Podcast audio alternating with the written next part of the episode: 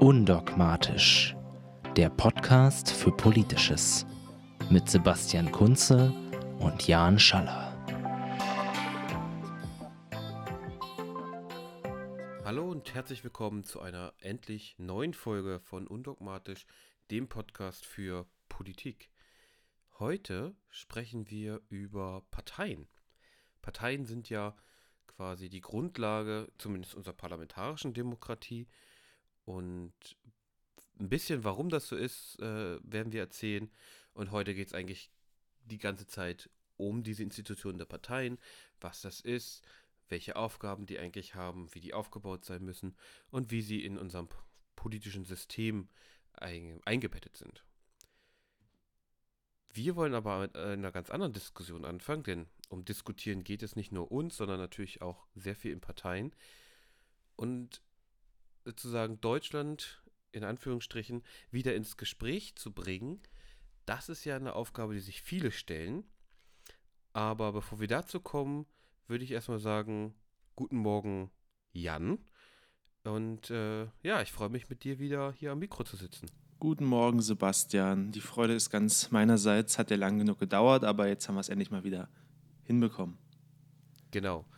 Darüber freue ich mich sehr. Ich sage auch guten Morgen, weil ich gucke gerade aus meinem Fenster. Es ist noch dunkel.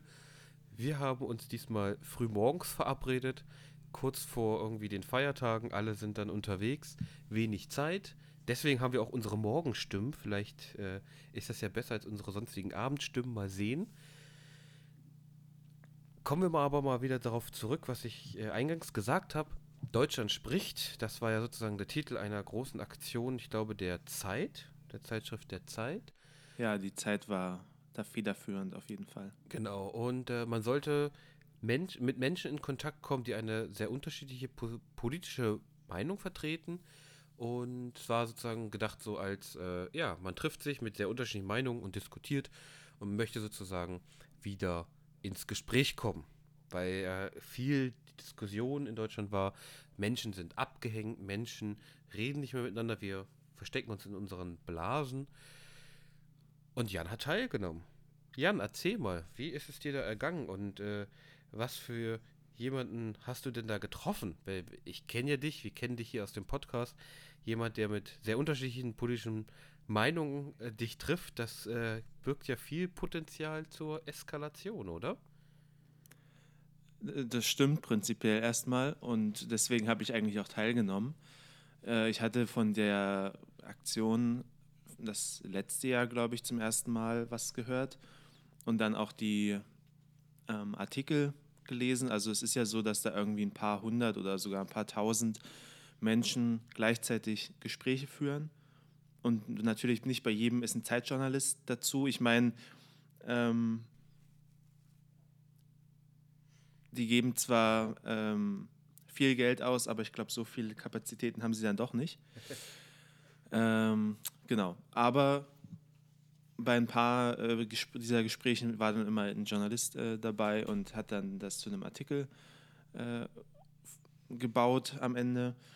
Naja, ich hatte mich jedenfalls angemeldet für dieses Jahr. Ähm, das ist ja weit im Voraus, irgendwann im Frühjahr oder so war da die Frist und hatte schon gar nicht mehr so recht dran gedacht, bis ich dann mal eine Nachricht von der Zeit bekommen habe, dass man einen äh, Gesprächspartner oder eine Gesprächspartnerin für mich gefunden hätte. Und ob ich denn immer noch teilnehmen wolle und wenn ja, würde ich in den kommenden Wochen nähere Infos erhalten. So, dann habe ich kurz gedacht, oh, interessant, bin ich ja mal gespannt. Habe gesagt, ja, ich bin nach wie vor dabei. Und dann kam tatsächlich ähm, einige Wochen später dann der Terminhinweis und erste Infos ähm, mit Namen und so und, und einer Kontaktadresse. Und ich hatte mir schon sonst was ausgemalt, ja, dass jetzt hier, dass ich mich mit dem äh, Pegida Mekka Opi treffe und, und diskutieren äh, darf oder muss, je nach Perspektive. Mhm. Ähm, und dann kam die Übersicht wo wir sozusagen nicht übereinstimmen. Und also man musste, es basierte ja auf ein paar Fragen, die man beantworten musste, so zu strittigen Themen. Ja. Ähm, und das einzige, wo wir nicht übereingestimmt haben, war ähm, autofreie Innenstädte. ja. Okay, Ähm, da, also Autofahrer nicht zu unterschätzen. Genau. Und dann dachte ich mir schon so, äh, okay, ähm, das habe ich mir anders vorgestellt, aber okay. Haben uns dann getroffen und ja, letztendlich ähm, war das irgendwie ähm, nicht möglichst unterschiedlich, sondern ich würde fast sagen, möglichst gleich von der Pa- Partnerin, die, mit der ich mich da getroffen habe. Ähm, weil ja, sie hatte auch, so wie ich, Politik studiert, war ungefähr gleich alt, ein bisschen älter, aber nicht viel, ähm, hat in einer ähnlichen, äh, ja, oder arbeitet in einem ähnlichen Bereich, wie ich es prinzipiell auch könnte. Und bei den Themen haben wir halt auch übereingestimmt. Und selbst bei dieser Autofahrerfrage äh, meinte sie dann, ach so, das, ich weiß gar nicht mehr, was ich da genau angekreuzt habe. Oh. Ähm, also so wichtig war sie dann auch nicht. Ähm, ja, so das, aber dann hatten wir halt trotzdem äh, immerhin ein nettes Gespräch für irgendwie eine Stunde oder so. Ähm, nur das war in meinen Augen ein bisschen am Ziel vorbei. Von daher ist mein persönliches Fazit von Deutschland spricht, äh, ja, nett, mit Erfolg teilgenommen, aber äh, irgendwie am Ziel vorbei. Schade eigentlich, oder? Also ich hätte jetzt auch irgendwie gedacht, oder. Deswegen habe ich mich zum Beispiel, ich habe das auch gesehen, nicht dafür entschieden, mich zu bewerben, weil ich mir gesagt, boah, ey, wenn du da jemanden triffst, dann gibt es so eine hitzige Diskussion, der weiß, wo das noch hinführt. Ähm, lieber nicht. Ja, ich, ich dachte halt in so einem institutionalisierten Rahmen wie so wie, wie sowas jetzt, da äh, ist es dann nicht so dramatisch, als wenn ich so jemanden auf der Straße treffe und mich mit dem Mhm. auseinandersetzen muss. Ähm, ja, keine Ahnung. Aber die, die Frage hat sich ja eh nicht gestellt. Ja, okay, das stimmt. Also ihr seid sozusagen besser auseinandergegangen äh, als gedacht. Definitiv. Das heißt, ihr werdet keine Parteifreunde mehr. Äh, nee, das ist unwahrscheinlich. Das ist eben ein äh, seltsames Wort. Ich habe mich früher mal gefragt, was Parteifreunde sind. ähm, das ist so Ja, ich, ja, verklärend. Ja, also ich kenne das ja, also ich, ich, ich kenne das ja immer so als Scherz, äh, in dem es so heißt, naja, wenn du brauchst keine Feinde, wenn du Parteifreunde hast. Ich glaube, das spielt so ein bisschen darauf an, was wir ja auch regelmäßig mitbeobachten dürfen, die ganzen Intrigen um irgendwelche Posten und Ämter. Und äh, wenn man sich dann wieder durch den Kakao zieht, naja, deswegen habe ich das sozusagen so gewendet im Sinne von, ihr werdet wahrscheinlich jetzt nicht mehr so die großen Feinde und werdet in einer Partei als in einer Partei enden. Aber da sind wir, sind wir auch schon wieder hoch beim Thema. Wunderbare Mhm. Überleitung, würde ich sagen. Ähm, die große Frage, die wir uns ja stellen eigentlich, sind Parteien, brauchen wir die eigentlich noch? Viele sind unzufrieden mit Parteien. Es gibt immer weniger Leute, die in Parteien eintreten, sich dort engagieren und so weiter und so fort. Und das war für uns, glaube ich, so ein bisschen der Grund zu sagen, okay, lass uns das doch mal angucken. Was sind das eigentlich für Dinge, über die viele hier reden und über die sich alle, auch wir äh, oder ich, auch immer auch wieder aufregen? Ja. Mhm. Und ja, grundsätzlich ist ja so die Idee, eine Partei zu haben, wo sich ja dann schon wieder die erste Frage stellt, ja, was heißt das denn? Was ist denn eine Partei? Genau, Damit sind was- wir wieder ja. beim Definitionsproblem wie immer. Was wolltest du sagen? Nee, ich wollte dich eigentlich nur fragen, was eine Partei Ah. ist. Gute Frage, würde ich sagen. Mm, Also gibt es natürlich unterschiedliche äh, Positionen. Also gerade wenn wir sozusagen in die Politikwissenschaft gucken, ist das irgendwie klar. Da bei denen fängt es ja schon äh, an, wenn sie über den Begriff Politik sprechen sollen, hat jeder seine eigene Definition. Soweit so richtig. Und äh, deswegen gibt es auch keine in dem Sinne allseits geteilte Definition einer politischen Partei. Ähm, gerade weil sich schon von Aber es gibt ja zumindest. Es gibt mir zum Beispiel eine Minimaldefinition, da kommt, genau. Ja. Ähm, ich wollte auf ein Problem hinweisen. Es gibt schon sozusagen Differenzen, je nachdem, wie ich das definiere. Aus der Perspektive, ob ich zum Beispiel äh, Einheits- oder auch Staatsparteien einbeziehe, wenn diese in Mhm. nicht-demokratischen Systemen existieren, ob sie sozusagen dann auch unter diesen Begriff der politischen Partei fallen sollen. Also beispielsweise die chinesische kommunistische Partei Zum Beispiel. oder die, oder die ehemalige SED. in Syrien, die sozusagen ja, auch ähm, dominierend war. Oder die SED früher. Ja. Genau, und da gab es unterschiedliche Perspektiven. Also es gab einen Politikwissenschaftler, einen Franzosen, Maurice Duverger, glaube ich. Ich musste den im Studium früher mal lesen. Ähm, Mhm. der hat sozusagen solche Einheitsparteien in seine Darstellung mit eingeschlossen. Mhm. Also für ihn waren nämlich die Übereinstimmung mit äh, sozusagen demokratischen Parteien vor allem wichtig in struktureller Hinsicht. Wie sie sozusagen grundsätzlich aufgebaut sind ähm, und nicht, ob sie sozusagen demokratisch sind oder nicht. Der nächste bekannte Politikwissenschaftler Giovanni Sartori, auch so ein Klassiker, fasst nämlich demgegenüber nur Parteien aus demokratischen Systemen unter seinen Begriff von Politik. Also sein maßgebliches Merkmal ist nämlich dann äh, sozusagen, also das maßgebliche Merkmal für eine Partei ist ihre Teilnahme an freien oder zumindest halbfreien Wahlen. Ja, was dann Block- und Einheitsparteien ausschließen Genau. würde. Also da gibt es schon sozusagen diese grundsätzlichen Unterschiede. Entschuldigung. Ich habe dann gefunden, Ja. dass äh, Satoris Definition eine sogenannte Minimaldefinition sei, die eben also nur Merkmale einschließt, die unbedingt notwendig sind zu einer Begriffsbestimmung. Und das sozusagen unterscheidet ihn wohl von ganz vielen anderen Definitionen, die meistens mehr benennen. Aber ein Politikwissenschaftler, gibt natürlich heute ganz viele davon, äh, ich glaube Peter Decker, wenn ich mich nicht irre, den Vornamen habe ich ehrlich gesagt vergessen, ähm, der hat quasi drei Wesensmerkmale oder Elemente einer Partei benannt, um sozusagen äh, ganz basal zu definieren, was das ist. Und der sagt, dass es sich dabei um einen Personenverband handelt, der organisiert ist, mehr oder weniger festgefügt. Ne? Diese Pers- Personen vertreten gemeinsame politische Ansichten und auch Interessen. Und drittens, ihr Ziel ist die Beteiligung an der staatlichen Herrschaft. Mhm. Diese drei Elemente, also eine organisierte Personengruppe, die äh, quasi grundsätzlich politische Ansichten und Interessen teilen, mit dem Ziel einer Regierungsbeteiligung zum Beispiel, also die Erlangung der staatlichen Macht, das ist sozusagen die, das, was eine Partei ausmacht. Ja. Ähm, ich würde vielleicht gern mit dir über die dritt, über den dritten Punkt Mhm. Direkt mal reden wollen. Ziel und Beteiligung, äh, Ziel ist die Beteiligung an der staatlichen Herrschaft. Erringung von Regierungsmacht. Würdest du das teilen? Weil ich bin mir da gerade nicht ganz sicher, ob äh, ich das wirklich, mh, ob ich da mitgehe.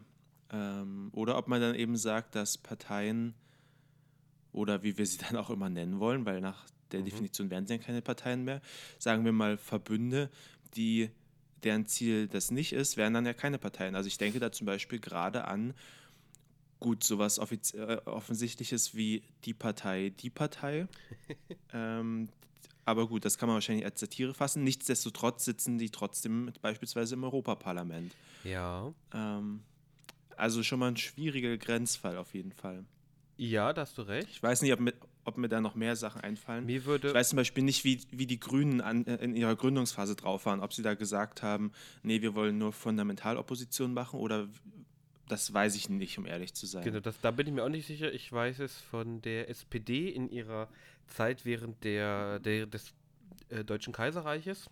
Das, äh, also schon eine Weile her. Damals waren sie auch eine fundamental oppositionelle Partei. Das heißt, sie wollten Mhm. gar nicht an der Regierung beteiligt sein, beziehungsweise an den Mehrheiten. Das hat sich sozusagen in dieser Zeit natürlich auch gewandelt. Ähm, ja, äh, da gebe ich dir in gewisser Weise recht. Ich bin mir noch nicht sicher, ähm, inwieweit eine Partei, ähm, wenn sie an Wahlen teilnimmt,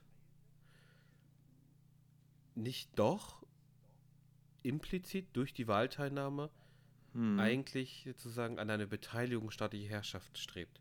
Was würde denn die Partei, die Partei tun, wenn auf einmal die Mehrheit sie wählen würde? Wenn wir jetzt, also ne, fiktives Szenario, alle wählen auf Ja, einmal die Partei, die ja. haben eine Dreiviertelmehrheit im Deutschen Bundestag. ähm, würden sie, Naja, ich denke- würden, also die, wenn, wenn sie dann sagen würden, pff, wir machen nichts, dann gäbe es keine Mhm. Regierung, dann würde das Parlament wieder aufgelöst werden. Mhm. Irgendwann. Also ich glaube, in so einem Extremfall wie jetzt äh, die Partei holt eine Mehrheit oder überhaupt einen signifikanten Anteil im Deutschen Bundestag, äh, würden sie sich, glaube ich, erstmal über sich selbst erschrecken und dann schon auch nochmal anders agieren als, als bisher. Aber ich meine, bei dem Einzug ins Europaparlament haben wir es ja gesehen, was sie machen, nämlich versuchen, ähm, die Schwächen des Systems äh, irgendwie aufzuzeigen und ad absurdum zu führen, indem sie dann, ich weiß noch, ganz am Anfang meinte Martin Sonneborn als gewählter Kandidat irgendwie, ja, er würde jetzt nur, oh, ich weiß gar nicht mehr, was er da genau vorhat, ich glaube nur die Mindest, irgendwie eine Mindestzeit im, im Parlament sein, den Rest bloß noch ähm, die Bezüge kassieren oder irgendwie sowas. Ähm, Ja. und Aber- äh, äh, ja, Also also sie, nutzen es dann sozusagen als, als Plattform für ihre Satire, aber das stimmt. Äh, Einerseits, andererseits äh, beteiligt er sich auch an Abstimmungen. ja. Um, aber mh, das ist dann vielleicht auch so eine grundsätzliche Sache, wenn man sozusagen da ein bisschen liest, findet man auch, dass es natürlich solche Abweichungen gibt von so einer Minimaldefinition oder von dieser zum Beispiel, Ja. die aber in der Regel Parteien eher am Rand des politischen Geschehens betreffen. Also dass, also, dass wir sozusagen eine grundsätzliche Geltung dieser Kriterien vielleicht annehmen können, Hm. Hm. auch wenn wir für alle eigentlich Gegenbeispiele finden könnten. Ich Die mu- muss, aber- auch, muss auch sagen, ich finde die, Ja. ich find die Definition gar nicht schlecht. Also, Ich finde sie auch Vom grundsätzlich Prinzip- nicht schlecht. Aber deswegen meine ich nur, also wahrscheinlich kann man da Gegenbeispiele finden. Aber sagen wir mal, für den größten Teil der Parteien oder der, der in, ich, relevant möchte ich nicht sagen, aber der gewählten Parteien trifft es ja schon zu. ja. Also deswegen, vielleicht kann man sozusagen das so gelten lassen.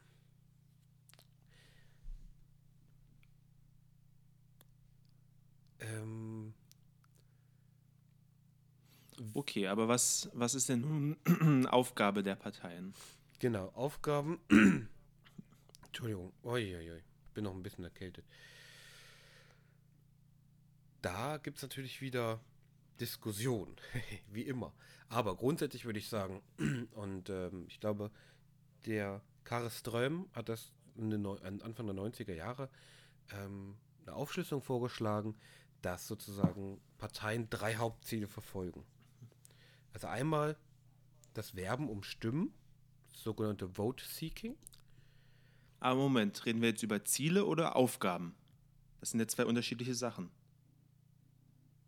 Weil Aufgaben wäre eher, welche Stellung sie im Da gesamtgesellschaftlichen hast du System natürlich einnehmen. recht, da hast du natürlich vollkommen recht. Weil, äh, wenn ich es ähm, Nee, nee, du hast vollkommen recht. richtig sehe, wäre ja, wäre ja vor allem die, die Aufgabe, eine Mittlerposition einzunehmen zwischen Bevölkerung auf der einen Seite und Regierung auf der anderen Seite. Genau, also sie haben natürlich unterschiedliche, sie haben unterschiedliche Funktionen. Ja, Entschuldigung. Du hast vollkommen recht. ähm, Weil bei dieser Mittlerfunktion geht es ja im, in dem Sinne darum, dass sie, dass Parteien ähm, ja, Einstellungen, die in der Gesellschaft existieren, bündeln mhm. Äh, und auch eine Organisationsplattform bieten, ähm, um eben diese Einstellungen in Politik zu verwandeln. Und da sehen wir ja bei so einer Aufgabendefinition schon, dass es da sicherlich auch noch andere ähm, Akteure gibt, die ein ähnliches Ziel haben. Beispielsweise ähm, eine Nichtregierungsorganisation ist auch letztendlich eine organisierte Plattform, um äh, Einstellungen in Politik umzuwandeln. Ähm, aber ja, da, da haben wir auf jeden Fall schon mal ein Betätigungsfeld von Parteien. Genau, also weil wenn du meinst, in, in Politik umwandeln, das ist natürlich eine ähm, die Frage, was sozusagen dann wieder Politik ist oder äh, wer, da, wer für was verantwortlich ist. Aber ja, äh, Parteien, Entschuldigung, du hast vollkommen recht, haben natürlich äh, die sogenannte Interessenartikulationsfunktion. Das ist genau das, was du mhm. gemeint hast. Ähm, sie sind dafür da, politische Positionen, Wünsche und Bedürfnisse ihrer Mitglieder zum Ausdruck zu bringen. Ja, in ja. Wahlprogrammen ja. und so weiter. Gleichzeitig, mhm. ähm, weil natürlich alle Mitglieder und auch die Wähler, die man anspricht, ja unterschiedliche, eigentlich unterschiedliche Bedürfnisse und Positionen haben, muss also sozusagen eine Partei auch Interessen bündeln, zusammenfassen und dann auch ja. gewichten. Ja, das ist also ja. ihre sozusagen Aggregationsfunktion. Und äh, das hat beides. Das findet ja damit findet ja ganz. Mhm. beides damit zu tun, dass sie für die Bildung von politischen Positionen verantwortlich sind. Ja, das sehen wir ja ganz stark, wenn es äh, zu den bekannten Flügelkämpfen in Parteien kommt. Äh, Parteien haben ja dann oft nicht nur äh, eine Marschroute, sondern Mehr. sozusagen unterschiedliche Fraktionen innerhalb der, innerhalb der Partei, die unterschiedlich ausgerichtet sind. Meistens äh, orientiert sich dann an das dann an liberal versus äh, konservativer zum Beispiel. Genau. Äh, und dort sehen wir dann natürlich auch unterschiedliche Positionen die Partei muss aber natürlich, um wählbar zu sein, eine gemeinsame Position finden, die man dann in ein Wahlprogramm schreiben kann, damit die Wählerinnen und Wähler eine Entscheidungsgrundlage haben. Genau. Und Parteien sind, das äh, kommen wir auch noch, noch mal dazu, sind ja ähm, im politischen System verankert und zwar an entscheidenden Stellen für das demokratisch-parlamentarische System. Und damit haben sie eben auch die Funktion, und zwar nicht nur gegenüber den politischen Entscheidungsträgern, ihre die Interessen zu äußern, sondern eben sich direkt in die politischen Entscheidungsprozesse einzubringen. Und dabei sollen eigentlich Parteien nämlich einerseits als Sachwalter für die Interessen, die sie sozusagen repräsentieren, ähm, sein und andererseits natürlich auch Interessensvertreter in ihrer eigenen Sache. Also das, was sozusagen ihre Mitglieder sagen, und natürlich auch, wenn es zum Beispiel um die staatliche Finanzierung von Parteien geht, um Diäten ihrer Abgeordneten. In diesen beiden Funktionen, das ist quasi eine Doppelfunktion oder Aufgabe ähm, auch von äh, Parteien. Gleichzeitig, also Parteien haben eigentlich eine ganz, ganz äh, Fülle von Aufgaben. Sie sollen nämlich gleichzeitig äh, Bürgerinnen motivieren, ein parteibezogenes politisches Engagement aufzunehmen ja, damit die Menschen mhm. politische Teilhabe wahrnehmen können. Und die funktioniert in dieser Logik in Parteien vorrangig. Ja, das heißt, Parteien haben auch so eine Partizipationsfunktion. Und darüber, dass sich ja. sozusagen verschiedene Personen und gesellschaftliche Gruppen in solchen Parteien engagieren und dort zusammenkommen, gibt es quasi auch eine Integrationsfunktion von diesen Parteien. Das heißt, die Gesellschaft soll dort zusammenkommen und dort, dort diskutieren und damit natürlich ja. auch Verständnis innerhalb der Gesellschaft schaffen. Ähm, also da gibt es, da, dazu kommen natürlich noch Informationsvermittlung, also quasi in Anführungsstrichen Bildung über politische mhm. Sachverhalte mhm. und gleichzeitig dann auch wieder Mobilisierung für Wahlen. Also es gibt so das vollgestopft mit Funktionen. Ich glaube, eine wichtige würde ich noch herausheben, und zwar sollen Parteien oder sind Parteien auch dazu da, äh, die Legitimität des politischen Systems zu gewährleisten. Und sie haben eine, und damit zusammenhängt, haben sie auch einfach eine Herrschaftsfunktion. Denn diejenigen, die die Herrschaft ausüben, sind Parteien am Ende. Also Personen in Parteien, ja. aber immer vor dem in, immer im Kontext einer Partei. Wobei wir da natürlich auch sagen müssen, ganz generell, dass wir uns hier auf den auf jeden Fall auf den europäischen Kontext, äh, aber auch recht spezifisch auf den deutschen Kontext beziehen. Ähm, weil wenn man zum Beispiel einfach nur zu unserem Nachbarn nach Frankreich schaut, da sind die äh, Zustände schon wieder deutlich andere, weil ähm, Frankreich ein zentralistischer Staat ist, der eine Präsidialdemokratie. Das ist, da ist sehr vieles auf den Präsidenten ausgerichtet. Also Macron hat äh, sehr viel mehr Befugnisse, als ähm, Angela Merkel das hat. Aber das ist ja. Aber das nur ganz am Rande. Genau, da hast du vollkommen recht. Also da- aber es hat ja läuft- mit präsidialer Demokratie und parlamentarischer Demokratie eher zu tun. Nee, klar, aber da läuft dann einfach äh, wahrscheinlich auch in der Entscheidungsfindung mehr über So. den Präsidenten selbst als Ja. innerhalb von Parteien. Das, wollte ich damit glaube ich auch. Und bei uns ist natürlich das Spannende, dass viele Dinge, nämlich auch, ähm, dass wir ein Parteiengesetz haben, in dem viel festgelegt ist. Aber da kommen wir gleich noch drauf zu. Ich würde nämlich, Ja. oder anders gefragt, wir wissen jetzt ungefähr, was Parteien sind, Mhm. dass sie ganz schön viele Aufgaben bzw. Funktionen haben. Und sie sind essentiell für das bestehende parlamentarische System. Also wir wählen Ja. Parteien. Parteien bilden in der Regel Fraktionen im Parlament. Parteien sind vertreten in Aufsichtsgremien. Also Parteien sind eigentlich überall. Wir kommen nicht daran vorbei. Ja. Jetzt stellt sich natürlich die Frage, okay, wie kommen die denn her? Oder wie funktioniert, also, ja, wie entstehen denn eigentlich Mhm. solche Parteien? Wir haben ja die Entstehung Mhm. einer Partei miterlebt, der ähm, Zweierparteien eigentlich auch so, jedenfalls ich. Einerseits der Partei Die Linke und andererseits jetzt der AfD. Das sind sozusagen- Vergiss mal die dritte nicht, aber die ist schon wieder das weg. sind, äh, das sind die Großen, die auch im Bundestag sitzen. Die äh, Piraten haben das nicht geschafft bisher. Ja. ja, das sind die Großen sozusagen, die wir gesehen haben. Aber natürlich die Piraten, hast du vollkommen recht, sie existieren ja noch, ähm, spielen da auch rein. Es gibt natürlich noch ganz, ganz viele andere.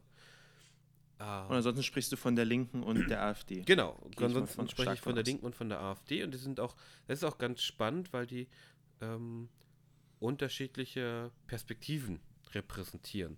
Also in Ja. der Politikwissenschaft ähm, gibt es einige, die drei quasi Entstehungsformen unterscheiden, wann sozusagen Mhm. also neue Parteien äh, möglich sind äh, zu entstehen. Also einerseits aus einer Abspaltung heraus, einer bestehenden Partei. Das haben wir ganz klassisch bei der äh, Linken gesehen, also nicht bei, Bei der, der Linken, SPD sondern dem gesehen. Vorgänger. Genau, die SPD ähm, hat sich ja, naja, wenn wir mal historisch ganz weit zurückgehen, dann äh, hat die SPD auch schon früher Erfahrungen mit Abspaltungen äh, gemacht. Stichwort USPD und KPD. Ja, und dann, also Ähm, MSPD und USPD, aber da ist ja, Ja. der eine Teil KPD geworden am Ende von der Abspaltung der. Abspaltung und der andere Genau, Teil ist aber worauf- zurückgekommen. Ja, worauf wir eigentlich hinaus wollten, ist auf die Wahlalternative soziale Gerechtigkeit. Genau. Die, die sich ähm, 2005 äh, von der SPD abgespaltet hat als Reaktion auf die Hartz-Reform. Ja. ähm, genau. Und vor allem erst, nee, nicht vor allem, sondern nur in Westdeutschland angetreten ist, meines Korrekt. Wissens nach. Ich glaube, in Ostdeutschland gab es die nicht soweit so. ich weiß nicht, da gab es aber die PDS, Partei des Mhm. Demokratischen Sozialismus, äh, Mhm. die nach, eigentlich die Nachfolgepartei der SED, Ja. so wird sie immer genannt. Ähm, und die haben sich dann 2007, glaube ich, zusammengeschlossen Ja, 2007. zur Gesamtdeutschen Partei Die Linke.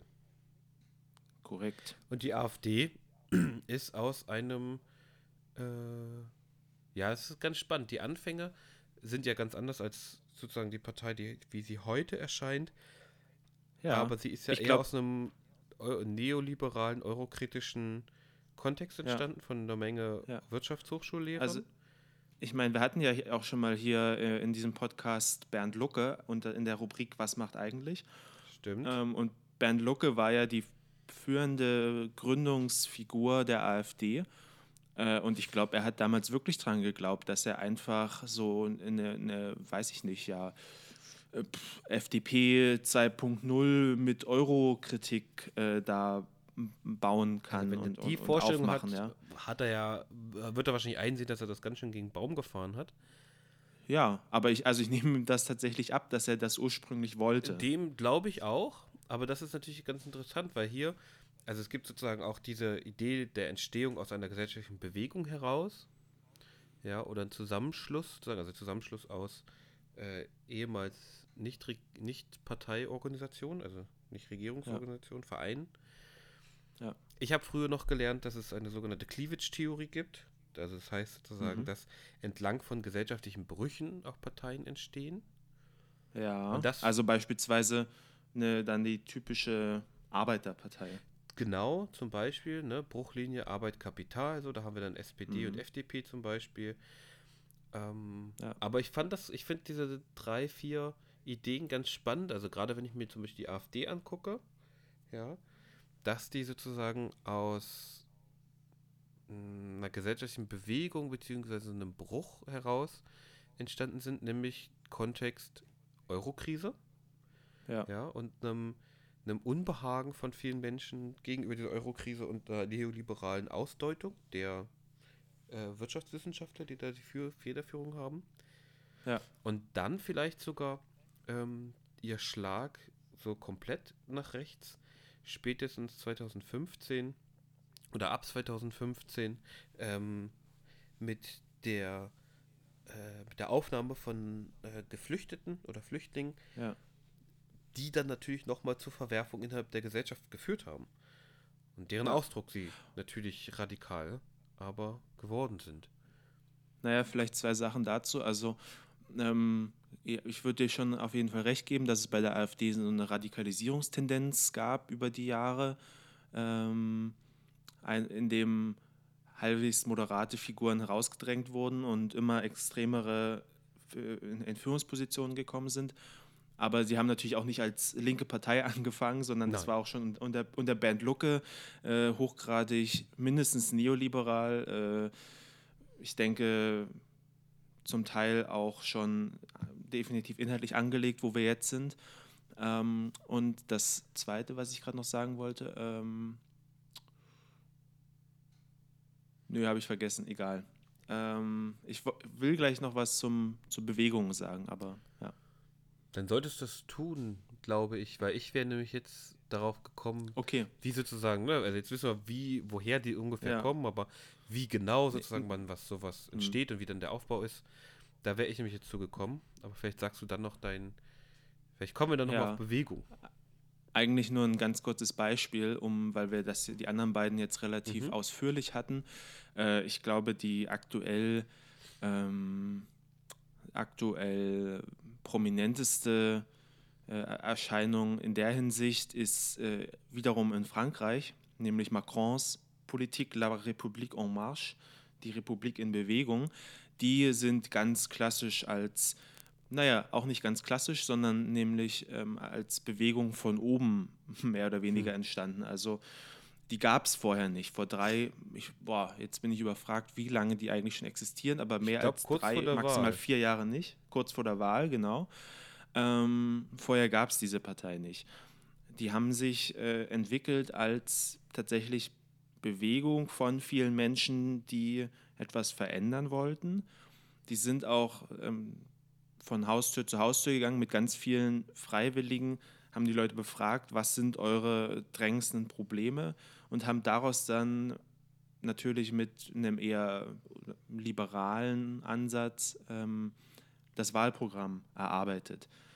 Aber es ist natürlich nicht im klassischen Sinne eine, eine Bewegungspartei, wie es jetzt die Grünen beispielsweise sind, Mhm. die aus der Umwelt- und Bürgerrechtsbewegung heraus von unten entstanden sind, sondern dort gab es halt von Anfang an Emmanuel Macron, der das sozusagen von oben her organisiert hat und die äh, ja durch sein Charisma und seine Ideen Leute davon überzeugt hat, bei ihm mitzumachen. Aber ja, finde ich einleuchtend. Ich muss jetzt, ich muss jetzt zum Beispiel auch an Israel denken, an Parteien dort. Ähm, dort gibt es ja eigentlich ein fragmentiertes Parteiensystem mit unterschiedlich vielen Parteien auch im, im Parlament. Also ich würde mal sagen, um, um Daumen gepeilt in der Regel so um die 10. Ja, Mhm. das bei 100, 120 maximalen Abgeordneten kann man sich vorstellen, ähm, was Regierungsbildung heißt dort. Und da ist halt auch ganz spannend, weil mir, als ich mich damit ein bisschen mehr beschäftigt habe, aufgegangen ist, ja klar, da entstehen auch einfach mal so Parteien. Da geht dann ein ehemaliger, weiß ich nicht, Premierminister hier. Beispiel früher war Ariel Sharon, sagt, ich mache jetzt hier meine Mhm. eigene Partei. Die ist ein bisschen mehr in der Mitte. Hier, komm, zack, bumm. Und da haben aber auch die Vorsitzenden zum Beispiel dieser Parteien ganz andere Möglichkeiten, weil es dort nicht so, also nicht so eine Art von Parteiengesetz gibt wie bei uns. Ja. Und ich glaube, das trifft auch Frankreich ebenso zu. Denn äh, im, wir haben ja ein eigenes Gesetz für Parteien, ein Parteiengesetz. Ähm, das wird im Parteiengesetz wird das ausgeführt, was sozusagen Artikel 21 des Grundgesetzes äh, andeutet, nämlich, dass es Parteien gibt, dass Deutschland eine Parteiendemokratie ist und Parteien eine zentrale Rolle im politischen System äh, spielen. Das ist sozusagen Mhm. durch Artikel 21 verfassungsrechtlich anerkannt und abgesichert. Und das Parteiengesetz ähm, legt dann nochmal viele formale Dinge fest. Zum Beispiel kann jeder oder jede eine Partei gründen. Die Gründung einer Partei ist nämlich frei. Ja, das ist eine, also rechtlich gesehen, eine Vereinigung natürlicher Personen auf der Basis auch von privatem Recht. Also, Mhm. eine Partei ist quasi de facto gegründet, wenn es auf einer Veranstaltung die Gründung, das Programm und auch die Satzung der Partei beschlossen wurde und ein Vorstand gewählt ist. Und wenn das passiert ist, hat der Vorstand diese Gründungsunterlagen dem Bundeswahlleiter bekannt zu geben, also ihm, ne? Der prüft das dann, ob das vollständig ist, ob es eine öffentlich zugängliche Unterlagensammlung äh, nicht nur gibt, sondern darin nimmt er das sozusagen auf. Das heißt aber noch nicht, das ist jetzt ein bisschen tricky, äh, dass man sozusagen anerkannt ist auch als Partei im Sinne der Definition des Parteiengesetzes. Mhm. Ähm, und grundsätzlich Bundeswahlleiter, interessante Adresse, bundeswahlleiter.de, ganz einfach. Wer sich für die Parteienlandschaft in Deutschland interessiert, kann dort sich ein dickes, schweres Paket bestellen, kostenfrei. Und zwar mit allen Parteiprogrammen aller Parteien, die wir haben und die anerkannt sind. Man kann aber auch einfach Bäume schonen und Papier sparen und sich das online Das kann man anschauen. auch tun. Aber mir ging es darum, dass es die Informationen existieren. Ja, ja, ja. Also, du kannst eine Partei gründen und sie ist dann noch nicht richtig anerkannt als Partei. Sie wird nämlich erst im Rahmen ihrer Zulassung zu einer Wahl und auch nur für diese jeweilige Wahl dann anerkannt. Ja, Mhm. also das ist sozusagen ein bisschen tricky und solange Parteien noch nicht im Bundestag oder einem Landtag ähm, seit deren letzter Wahl aufgrund eigener Wahlvorschläge ununterbrochen mit mindestens fünf Abgeordneten vertreten sind, müssen eben äh, müssen sie eben dem Bundes- bzw. dem zuständigen Landeswahlausschuss ihre Wahlbeteiligung immer schriftlich anzeigen. Und dieser Wahlausschuss prüft dann äh, sozusagen, ob diese Parteieigenschaften erfüllt sind und stellt dann das fest, wenn folgende Voraussetzungen erfüllt sind. Eigentlich relativ einfach. Die Mitglieder einer Partei müssen mehrheitlich Deutsche sein und der Sitz muss sich in Deutschland befinden.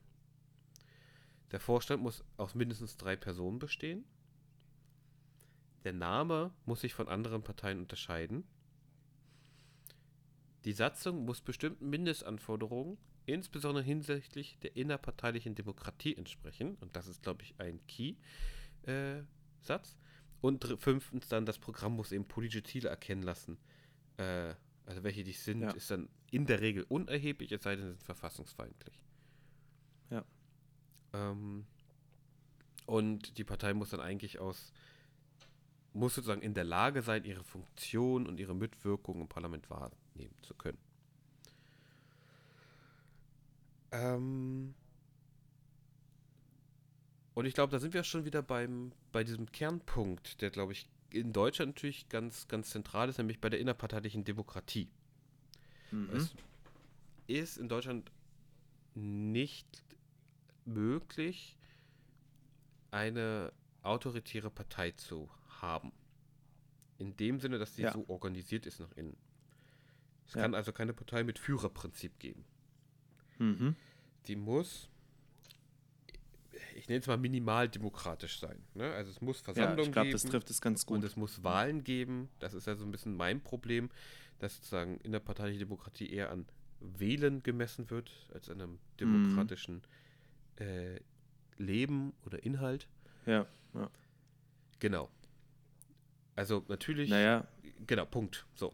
ich, ich, ich glaube, was du, was du meinst, lässt sich äh, sehr gut deutlich machen an der jüngsten äh, Wahl in der CDU, äh, wo es um den Parteivorsitz ging und sich Annegret Kramp-Karrenbauer durchgesetzt hat.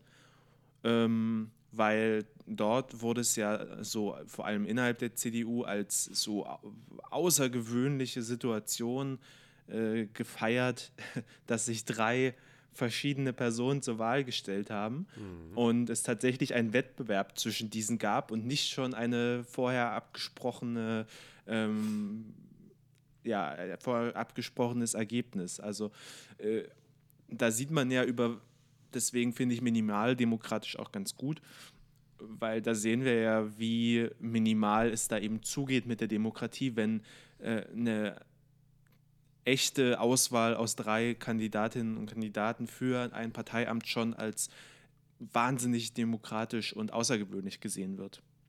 Das stimmt. Da gebe ich dir vollkommen recht. Es kommt natürlich sozusagen nach Parteiengesetz noch ein bisschen noch andere Vorgaben hinzu, ähm, die sozusagen das ein bisschen stärken sollen, diese Demokratie nach innen. Also es soll eine Organisationsgliederung, soll eben so weit ausgebaut sein, dass eben einzelne Mitglieder auch eine angemessene Mitwirkungsmöglichkeit haben. Mhm. Ja, also dann heißt es, es muss eine eigene Schiedsgerichtbarkeit geben innerhalb von Parteien, damit Mitglieder ihre Mitgliedsrechte durchsetzen können. Mhm. Und ein Parteiausschluss darf nur aus sehr, wirklich sehr schwerwiegenden Gründen erfolgen. Und das ist natürlich auch wieder eine Definitionssache der Partei. Ja, was sind schwerwiegende Ja. Gründe für einen Parteiausschluss? Das kann man in verschiedenen Parteien sehen. Also, ähm, der Thilo Sarrazin ist immer noch Mitglied der SPD. Ja. Ja, ich weiß, dass es da mal Bestrebungen gab, ihn auszuschließen von einem Ortsverband. Da gab es auf mehreren Ebenen ganz schön Krach von oben. Das war aber noch kurz bevor er sein Deutschland schafft sich ab Buch veröffentlichte. Ähm, aber der ist auch noch drin. Höck, Bernd Höcke, ähm, Björn Höcke, warte, egal. Äh, der ist auch noch Mitglied seiner Partei. Dort Ja. äh, ist es nicht so schlimm, was er gesagt hat für die. Also es gibt sozusagen da noch ne Spiel für die. Mhm. Und das oberste Beschlussorgan ist die Mitgliederversammlung auf personeller und inhaltlicher Ebene.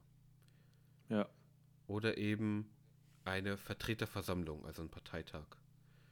Ja. Genau, also das sozusagen, diese, diese Elemente sollen sozusagen diese Demokratie ähm, sichern. Mhm. Natürlich kann auch eine demokratische oder nach innen demokratisch aufgebaute, nach Parteiengesetz, äh, Partei auch danach streben, sich aufzulösen. Das kann sie ohne Probleme tun. Da hat niemand außer die Partei selber etwas zu sagen. Und in den Prozess darf auch der Staat nicht eingreifen oder darf auch eine Auflösung nicht erzwingen. Mhm. Die Ausnahme, die es gibt, ist das Verbot von Parteien. Das gibt es und das ist möglich, denn das wird als Ausdruck der sogenannten wehrhaften Demokratie gesehen. Und Artikel 21 Absatz 2 Satz 1 des Grundgesetzes sagt, Parteien, die nach ihren Zielen oder nach dem Verhalten ihrer Anhänger darauf ausgehen, die freiheitlich-demokratische Grundordnung zu beeinträchtigen oder zu beseitigen oder den Bestand der Bundesrepublik Deutschland zu gefährden, Zitat Ende, sind verfassungswidrig.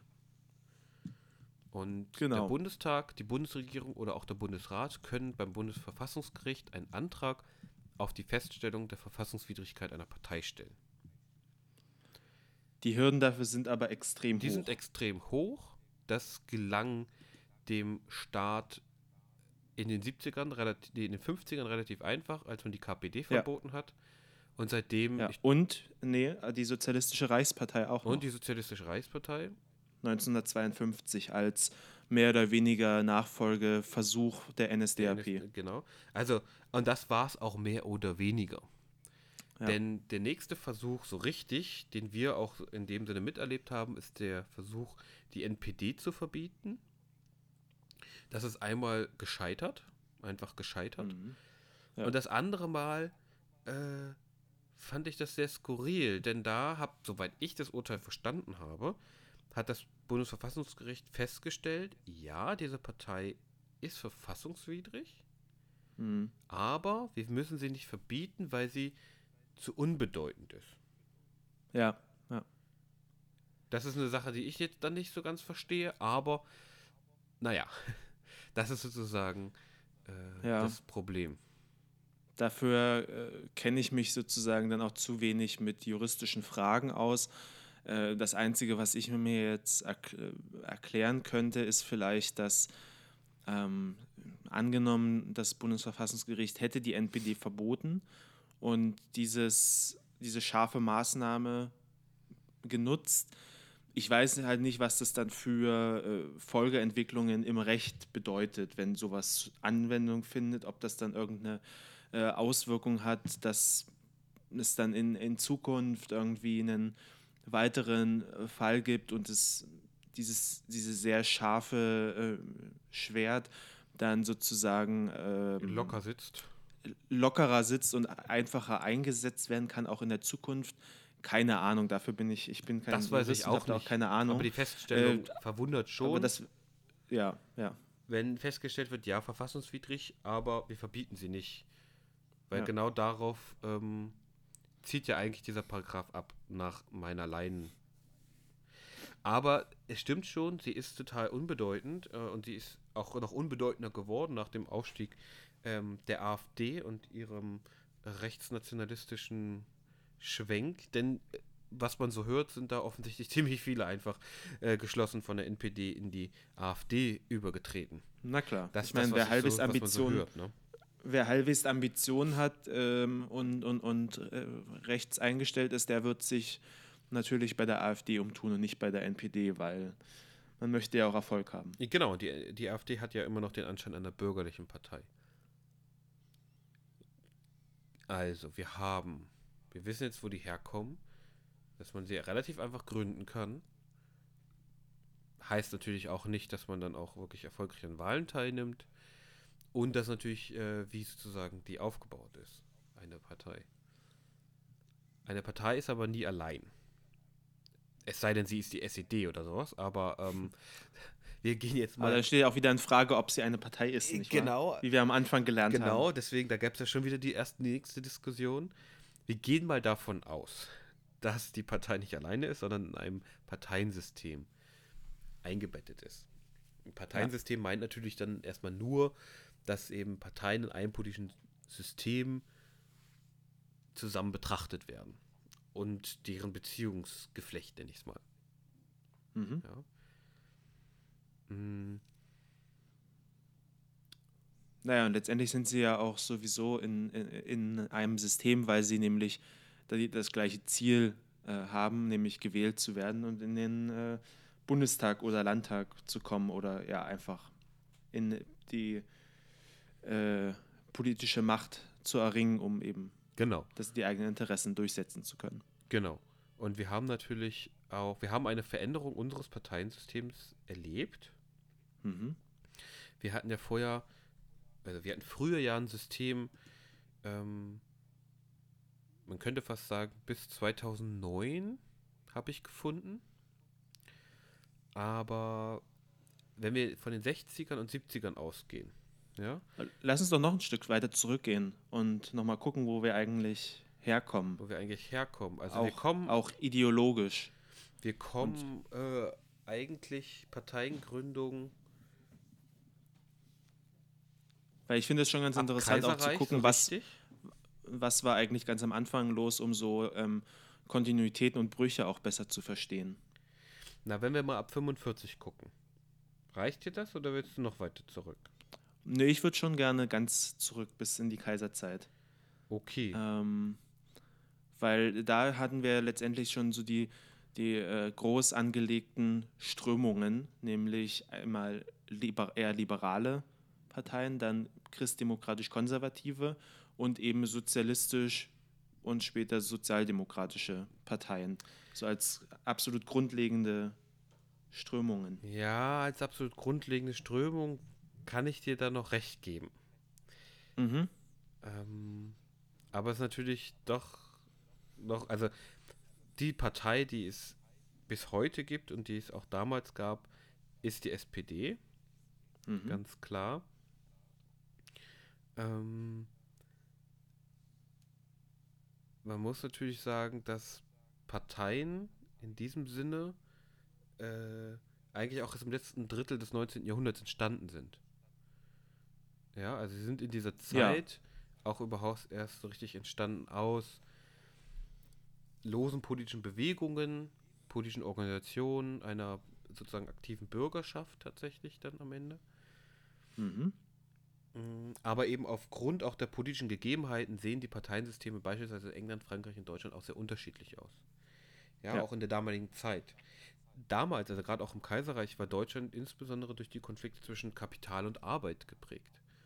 Mhm. Das heißt, die Arbeiterbewegung wurde immer stärker, trotz eines mehr oder weniger Quasi-Verbots. Ja.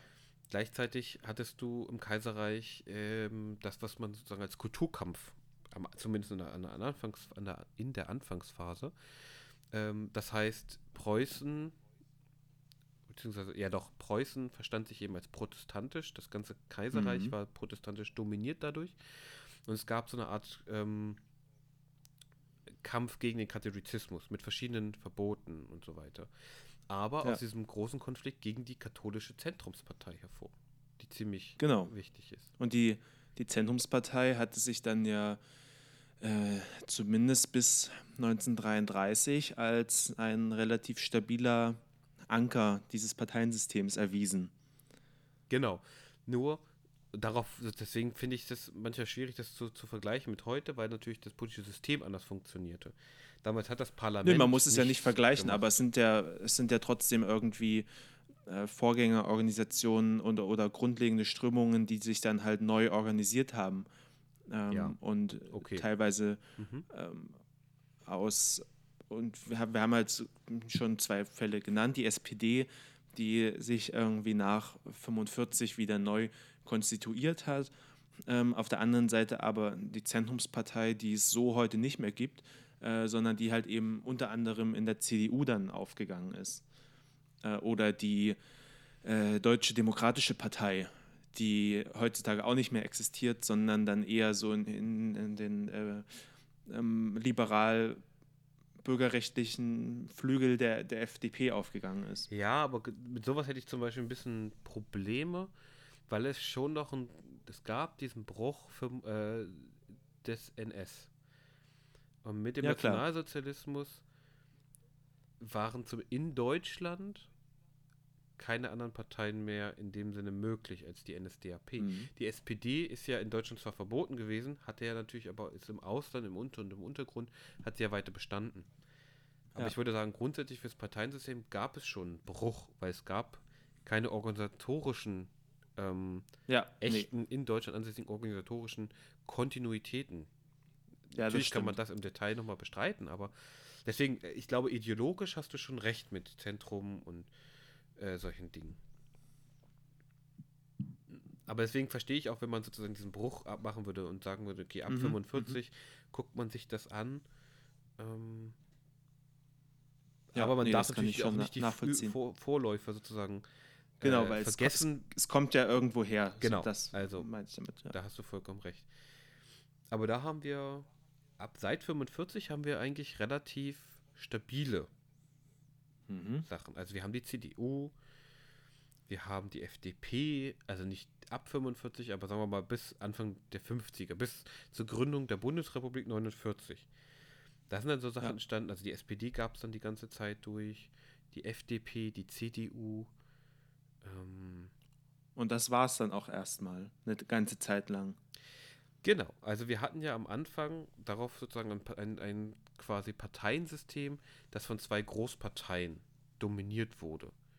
Ja, also in fünf, also äh, CDU, CSU als, ähm, Ja. ich nenne es mal Partei, Schrägstrich, Verbund und der SPD. Mhm. Und das war in den 50ern, da hatte sich eine Asymmetrie gebildet, vor allem zugunsten der CDU, CSU.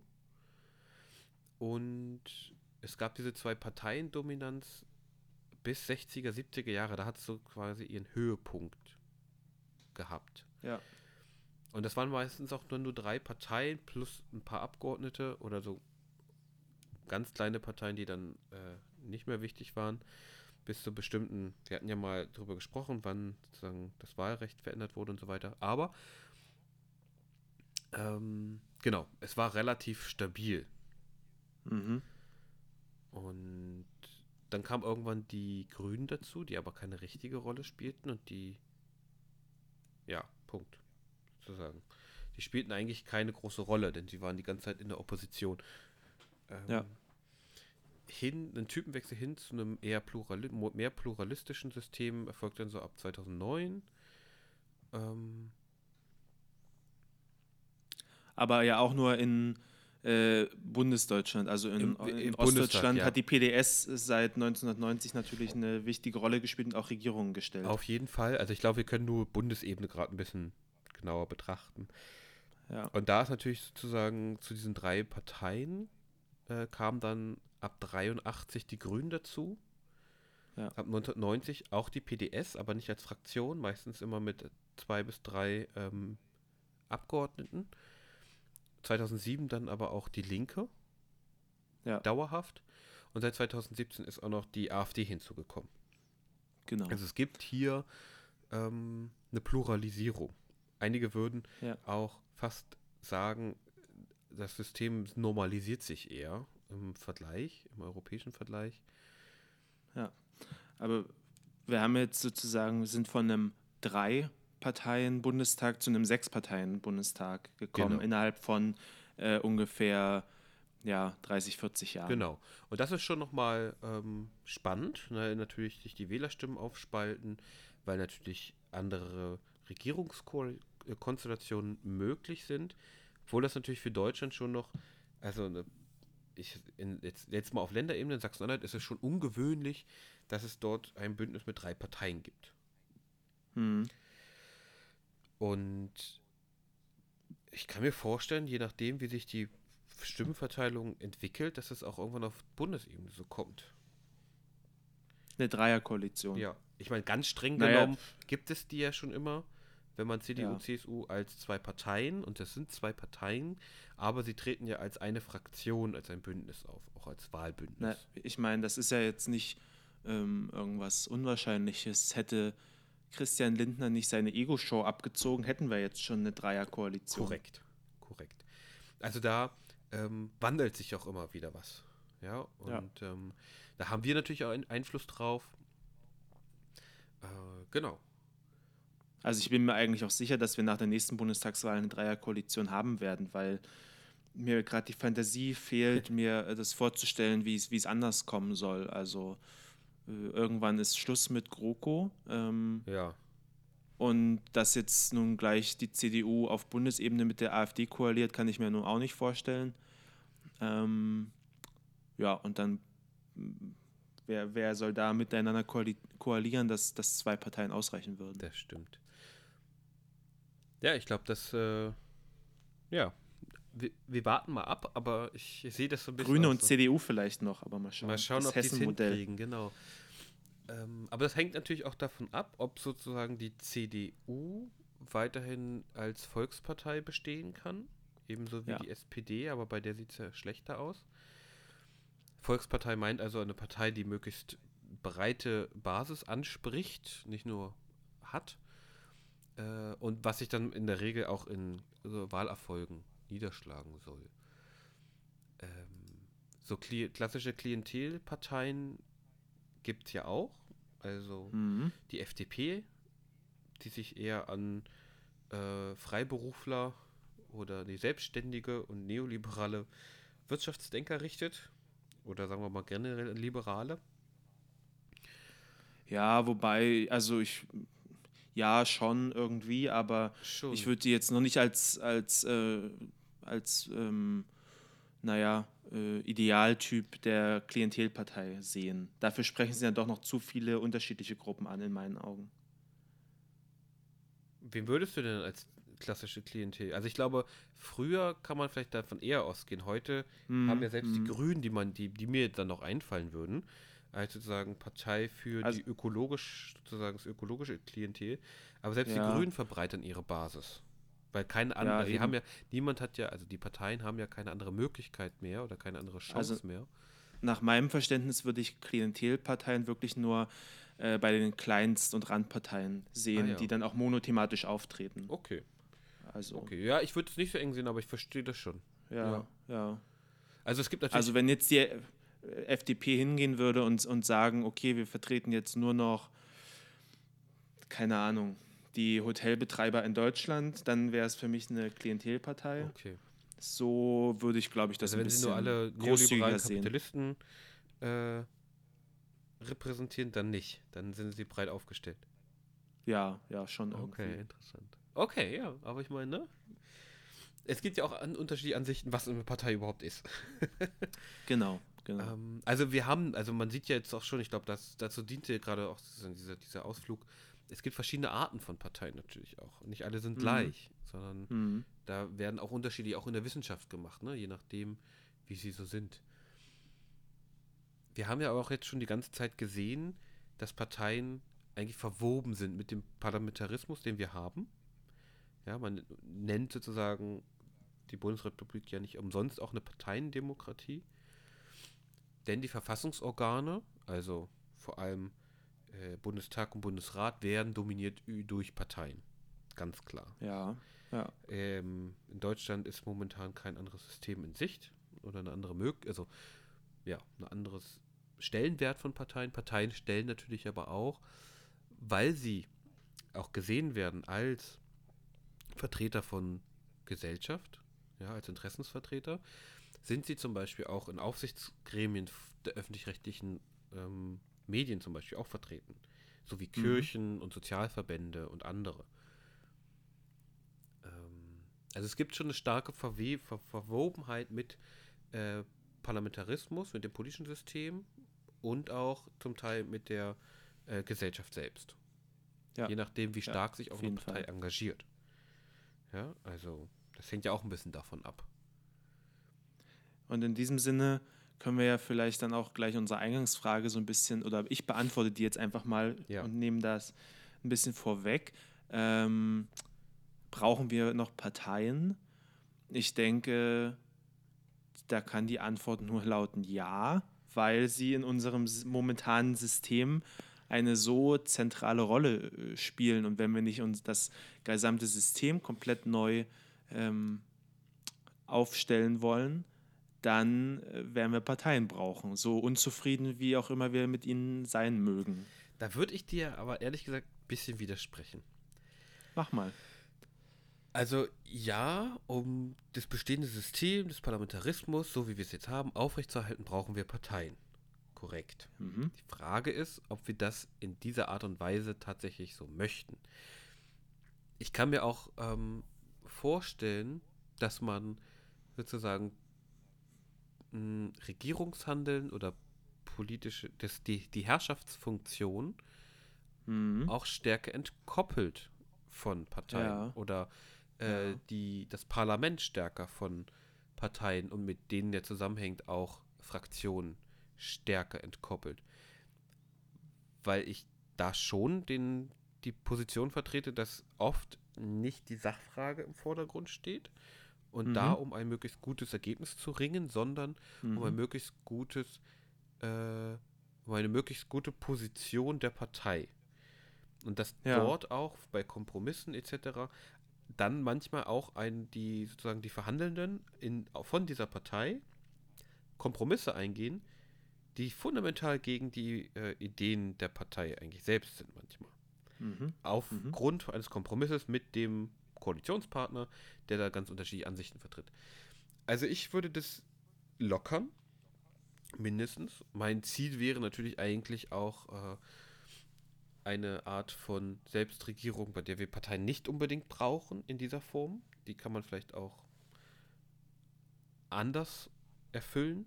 Die, oder die Funktion können vielleicht auch andere Organisationen, Organisationsformen erfüllen. Also ich glaube, ja, wir brauchen zur Stabilisierung des Systems auf jeden Fall noch Parteien. Mhm. Ähm, aber wir sollten meiner Meinung nach nicht aufhören, darüber nachzudenken, wie wir auch den bestehenden Parlamentarismus weiter demokratisieren können. Und du würdest sozusagen, wenn ich es richtig verstehe, äh, eine Organisationsform bevorzugen, die ähm, durch ihre Struktur, durch ihren Aufbau sicherstellt, dass nicht so sehr Machterhalt ähm, im Mittelpunkt steht, sondern eher der Kampf um Inhalte. Ja, schon. Okay. Also beispielsweise durch äh, eine stärkere Entkopplung von äh, Exekutive und Legislative.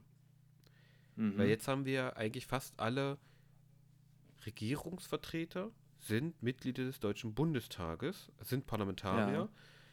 Und durch diese starke Ver Ver Verwebung zwischen diesen beiden Verfassungsorganen, also zwischen dem Parlament und der Exekutive, die einerseits gut ist, andererseits aber ähm, wird das Parlament selten etwas gegen die Regierung tun, weil ja die Regierung eine Koalitionsmehrheit im Parlament auch besitzt. Mhm. Mhm. Wir hatten das ja einmal in der letzten Legislaturperiode sehr prominent gesehen, als dann die Ehe für alle beschlossen wurde. Ja. Das war ja sozusagen, ich nenne es mal eine Sternstunde der Demokratie Für in diesem Sinne, äh, weil es ja ähm, eine Entscheidung war, die nicht von der Koalition gedeckt war, ja, und von der Bundesregierung schon gar nicht. Äh, und einfach an der Regierung vorbei im Parlament beschlossen wurde, weil man eben quer durch alle Parteien genug Stimmen hatte, um dieses Gesetz zu beschließen. Und das darf man natürlich nicht vergessen. Da, also ja, definitiv, was du sagst. Plus, dass sich die Fraktionsleitungen entschlossen haben, keine, es wird immer beschuldigt, meiner Meinung nach, Fraktionsdisziplin auszuüben, also keinen Fraktionszwang auszurufen. Hm, Ja. hm. Der, und das ist, glaube ich, für mich nochmal das nächste ganz große Problem im Parlament und auch von Parteien, dass mit diesem Mittel abweichende Stimmen äh, sozusagen auf Linie gebracht werden, weil sie ja sonst mit Ja. Nachteilen zu rechnen haben. Und Ja. das war aufgehoben. Und da mussten alle Ja. Parlamentarier ihrem Gewissen, also das, was sie sozusagen dem Gesetz Hm, nach hm. tun sollen, ihrem Gewissen verantwortlich sein. Und da hat, hat man Ähm. dann gesehen, dass über alle Parteien hinweg, auch in den sogenannten Konservativen, der CDU, CSU, eine Menge Leute für dieses Modell gestimmt haben, das dann eingeführt Ja. wurde. Ein ganz kurzer Einwurf, nur weil du es gerade meintest, Fraktionszwang bzw. Disziplin. Da haben wir ja auch schon mal irgendwann in der früheren Folge drüber geredet. Ja. Äh, und ich bin da äh, relativ stark hin und her gerissen. Also ich sehe absolut deine Kritik daran, aber ich finde ein ganz interessantes Gegenbeispiel, äh, da wären auch, tatsächlich auch die USA, ähm, wo es das ja in dem Sinne nicht gibt, sondern die einzelnen Abgeordneten sehr viel mehr, ähm, naja, ihre Wahlkreise vertreten, Mhm. auch äh, Unternehmer ihrer selbst sind. Ähm, und dort kommt es dann ja schon häufig zu der Situation auch, dass ähm, sinnvolle politische Anliegen eben nicht umgesetzt werden oder verschleppt werden, weil einig, einzelne wenige äh, Senatoren beispielsweise dann Abstimmungen blockieren äh, und dort einfach äh, tatsächlich nur noch im, äh, in einem sehr kleinen Interessen ähm, oder für einen für sehr, sehr kleine äh, Personenkreis Interessen vertreten und dadurch dann den gesamten äh, Prozess torpedieren können und es dann auch zu so ja am laufenden Band zu Kuhhandeln kommt, so äh, wenn du und Stimmen mit Zugeständnissen äh, aus Washington sozusagen wirklich erkauft werden dann und es gezählt wird, okay, wir brauchen noch so und so viele Stimmen, auf wen können wir uns verlassen, wen, wen brauchen wir noch, was können wir den Leuten anbieten, damit sie mit uns stimmen. Und das hat natürlich auch irgendwo eine positive Seite, weil eben dann um Mehrheiten gekämpft werden muss, aber es öffnet natürlich auch Tür und Tor für äh, diese Art von Missbrauch, dass eben ähm, in, ja, dass einfach Einzelpersonen äh, im Extremfall das, das Wohlen von einem ganzen Land äh, nachhaltig beeinflussen können. Ja, ich glaube, da gibt es. Also das nur, das nur ich als, jetzt wieder als verweisen auf die Ausgleich sozusagen. Ja, ja, Also ich, ich verstehe, ich verstehe absolut, was du meinst, aber äh, ich denke trotzdem, dass äh, also das, das problematisch ist, aber auf der anderen Seite, wenn man es anders macht, gibt es halt eben mindestens genauso viele Probleme. Das Genau. ich damit also ich, ich glaube, und in Deutschland würde ich sagen, haben wir ja nicht nur Vertreter im Parlament sitzen für ihren Wahlkreis, sondern genau diese Mischform, wofür man sozusagen dem, was ich sozusagen andeute, mit einer Entkopplung der Parteien nicht ganz weg sind, sondern Ja. wir haben ja noch die Wahl über die Listen und wir haben die Direktkandidaten. Ganz ehrlich, von den Direktkandidaten, egal welcher Partei, erwarte ich auch, dass sie sich einsetzen für diesen Wahlkreis, aus dem ich komme. Mhm. Mhm. Ähm, ich glaube aber, das ist nochmal ein Spezifikum, wer was wie äh, in den USA zum Beispiel blockieren kann und wer da welche Ja. Interessen ähm, vertritt. Denn da hört man ja immer mal wieder äh, ja, stärkere Lobbyaktivitäten als bei uns, aber vielleicht sind die bei uns einfach noch nicht so bekannt. Zum Lobbyismus hatten wir ja auch schon mal eine Folge, nämlich ich glaube die letzte sogar. Genau. Gut. Ja, ich glaube, ein, ein eindeutiges Urteil können wir einfach gar nicht fällen gerade. Ja. Aber wir hoffen. Aber Entschuldigung. nee, ich wollte nur sagen, dass wir ja eigentlich erstmal zumindest die äh, Grundlage vielleicht gelegt haben, damit sich die Hörerinnen und Hörer auch selbst ein Urteil bilden können. Das hoffe ich auch. Ich hoffe, dass es informativ war und dass ihr auf jeden Fall ein wenig Interesse habt. In die Shownotes packen wir noch einen Link zur Bundeszentrale. Die haben da ganz interessante Informationen. Plus äh, ein paar, also ich sehe hier gerade bei mir schon mal zwei äh, Literaturangaben. Äh, Mhm. Da kann man schon mal reingucken, wenn man möchte. Und wir haben sogar ein YouTube-Video gefunden, wo ich hingeschrieben habe, das ist langweilig, aber ziemlich informativ. also, wir packen es mal mit rein. Ja. Ich hoffe, es hat euch gefallen. Wenn, dann äh, freuen wir uns über Bewertungen, positives Feedback. Äh, besucht auch gerne mal unseren Blog undogmatisch.net. Da gibt es auch immer viel Mhm. zu lesen, schöne Sachen. Und ja, ich Ans- kann mich jetzt Ansonsten, eigentlich nur bei dir bedanken, Jan, für die Stunde am Morgen.